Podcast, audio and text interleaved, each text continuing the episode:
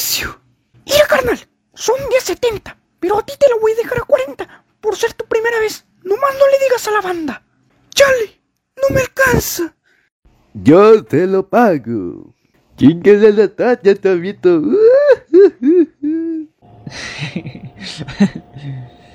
Hola, ¿qué tal? ¿Qué tal? ¿Cómo están?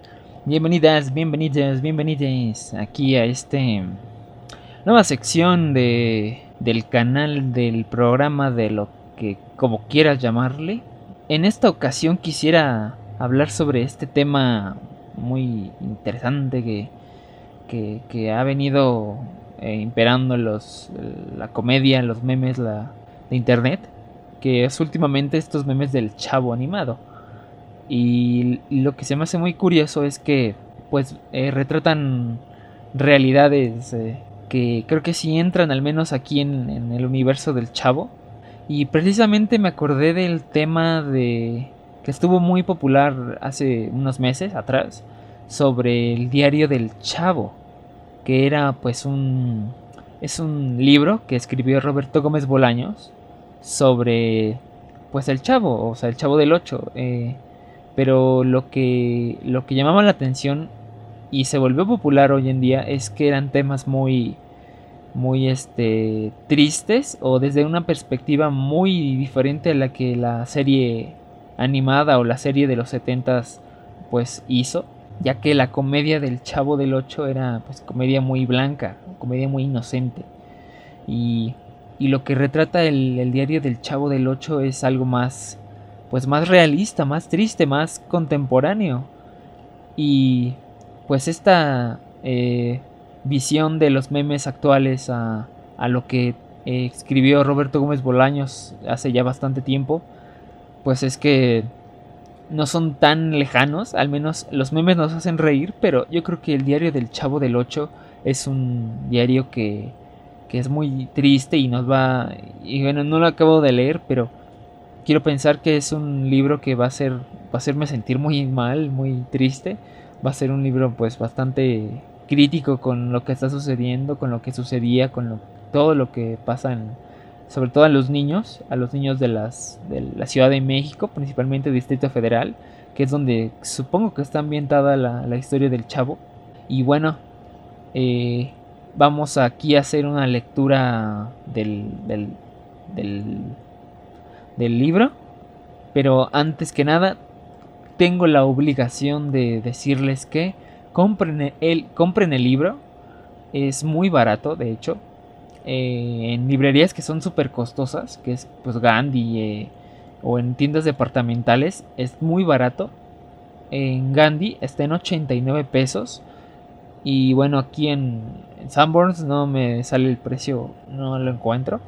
Pero bueno, el chiste es que eh, es muy barato y aunque esté agotado, la mejor opción no, no, es, no es promoción ni nada, pero la forma más sencilla de obtenerlo es comprarlo con Amazon, que está en 109 pesos y es por aplicación y lo puedes leer digital, que es como últimamente se ha estado leyendo mucho. Y bueno, entonces pues vamos a empezar leyendo esta sinopsis oficial del, diario del, Chavo del 8. Entonces comienzo a leer y dice, con tan solo mencionar al Chavo del 8 puede ponerse a la gente de buen humor. La gracia del Chavo del 8 ha hecho reír al mundo durante 35 años, pero también se hace reflexionar. En la vecindad en que vive también han cabido el sarcasmo, la ingenuidad, la denuncia, la nostalgia, el ingenio la ironía. Y es por eso que no hay en e, no hay este libro un solo párrafo que no contenga algo interesante. Así, por ejemplo, los animales que comen carne se llaman carnívoros, los animales que comen frutas se llaman frutívoros, los animales que comen de todo se llaman ricos. El profesor dijo que los primeros que usaron a los caballos fueron los chinos, pero la chilindrina dice que no, que antes los usaron las yeguas. Y también había un presidente que se llamaba Porfirio Díaz, que fue el que por más tiempo soportó a los mexicanos, etc. Además, ilustran esta edición dibujos del propio Roberto Gómez Bolaños. Y bueno, esto es lo que les estaba diciendo, que es un libro bastante diferente a todo lo que estamos acostumbrados, acostumbrados a ver sobre el Chavo del 8. Y Y las ilustraciones creo que es un plus enorme porque no solo es como que una ilustración de algún artista, sino que son ilustraciones que el mismo Roberto Gómez Bolaños imaginaba de, de sus personajes, de los personajes de, de este Florinda Mesa, los personajes de, eh, de los demás este, coprotagonistas, que fueron también quienes le dieron personalidad a los personajes. Tampoco creo que podemos quitar el, quitarle el mérito a los actores, a las actoras que hicieron estos trabajos eh, interpretando a personajes pues tan emblemáticos hoy en día en la cultura aquí en México o en toda Latinoamérica. Bueno, vamos a empezar a, a leer esto. Va a ser una pequeña parte, yo creo que como por la página, por ahí calculé que por la página 18 más o menos íbamos a terminar. Esto no es una lectura profesional. Si quieren buscar un audiolibro más profesional, pues entonces eh, pues pueden buscarlo. La verdad es que aquí es como esta versión que, estoy aquí subiendo va a ser con lectura y voy a analizar un poco lo que leí. O ya si lo quieren escuchar en Spotify, eh, van a ser, va a ser solo el audio del, libro. Solo va a ser la lectura.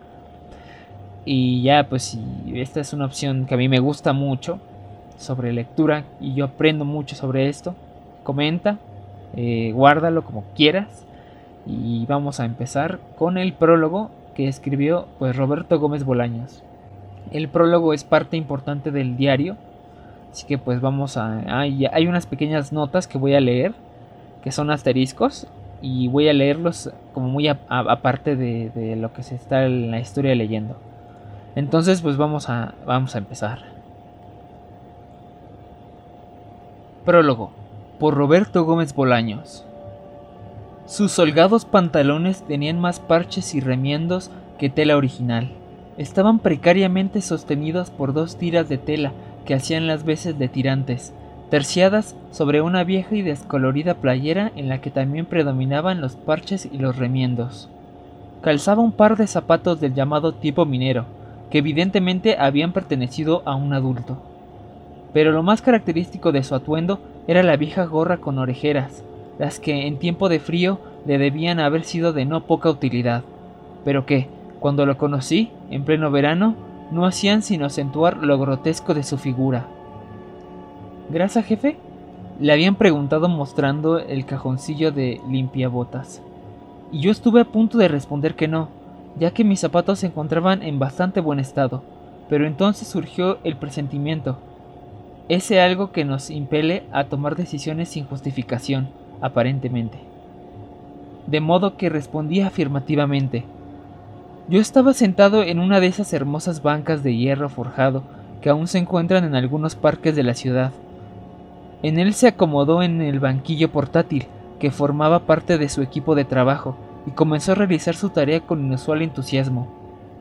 Entonces lo observé con mayor atención y al instante comprendí cuál había sido la razón que justificaba mi presentimiento.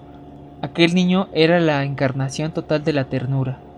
Me costó mucho trabajo entablar conversación con él, pues era notorio que mis preguntas provocaban el natural recelo de quien está acostumbrado a recibir muy poco, casi nada, diría yo, de los demás. ¿Cómo te llamas? le pregunté. Pues da lo mismo, ¿no? Mm. ¿Qué es lo que da lo mismo? Que me llame como sea. De cualquier manera todos dicen que soy el chavo del ocho. Chavo del ocho singular apodo, cuyo origen se explica más adelante. ¿Cuál es tu edad? Seguí preguntando. Mi edad son los años que yo tengo. Por eso, ¿cuántos años tienes?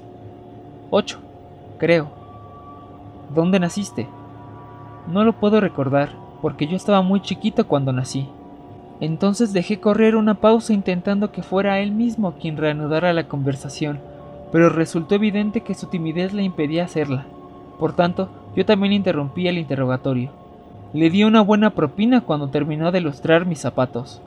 Eso hizo que acudiera a sus ojos un brillo que antes había estado ausente, y que se pusiera a bailotear al tiempo que exclamaba Con esto me puedo comprar una torta de jamón, o dos, o tres, y luego pronunciando un rápido y entusiasta Gracias. Levantó ágilmente sus arreos de trabajo y se lanzó corriendo a la calle, donde empezó a sortear el intenso tránsito de automóviles con esa destreza que solo tienen los niños pobres de las ciudades populosas.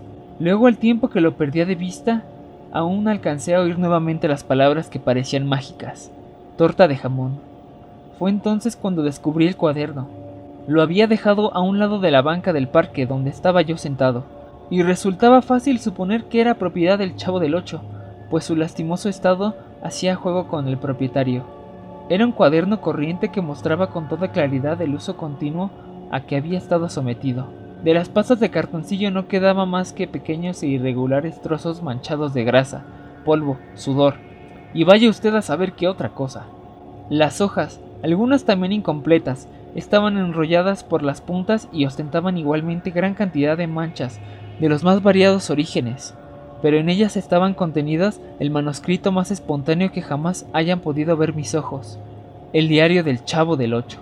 En ninguna parte del manuscrito se menciona la palabra diario, pero yo me tomé la libertad de adjudicarle tal título en vez de notas, apuntes o algo similar, porque a pesar de la carencia de un orden cronológico, la palabra diario me pareció más acorde con la intimidad que encierra lo escrito en el viejo cuaderno.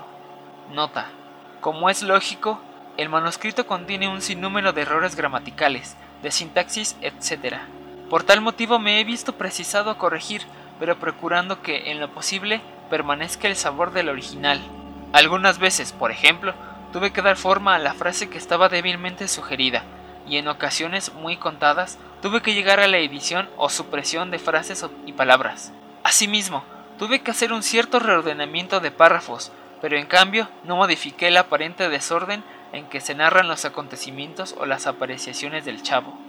La primera vez que lo leí sentí el remordimiento de quien sabe que está violando la intimidad de una persona. Pero lo leí por segunda vez y el sentimiento se fue convirtiendo en uno de inquietud, del cual pasaba después a la risa, la tristeza y el asombro. Entonces me convencí de que era necesario dar al público la oportunidad de conocer ese mundo extrañamente optimista en que se puede desenvolver un niño que carece de todo, menos de eso que sigue siendo el motor del universo, la fe.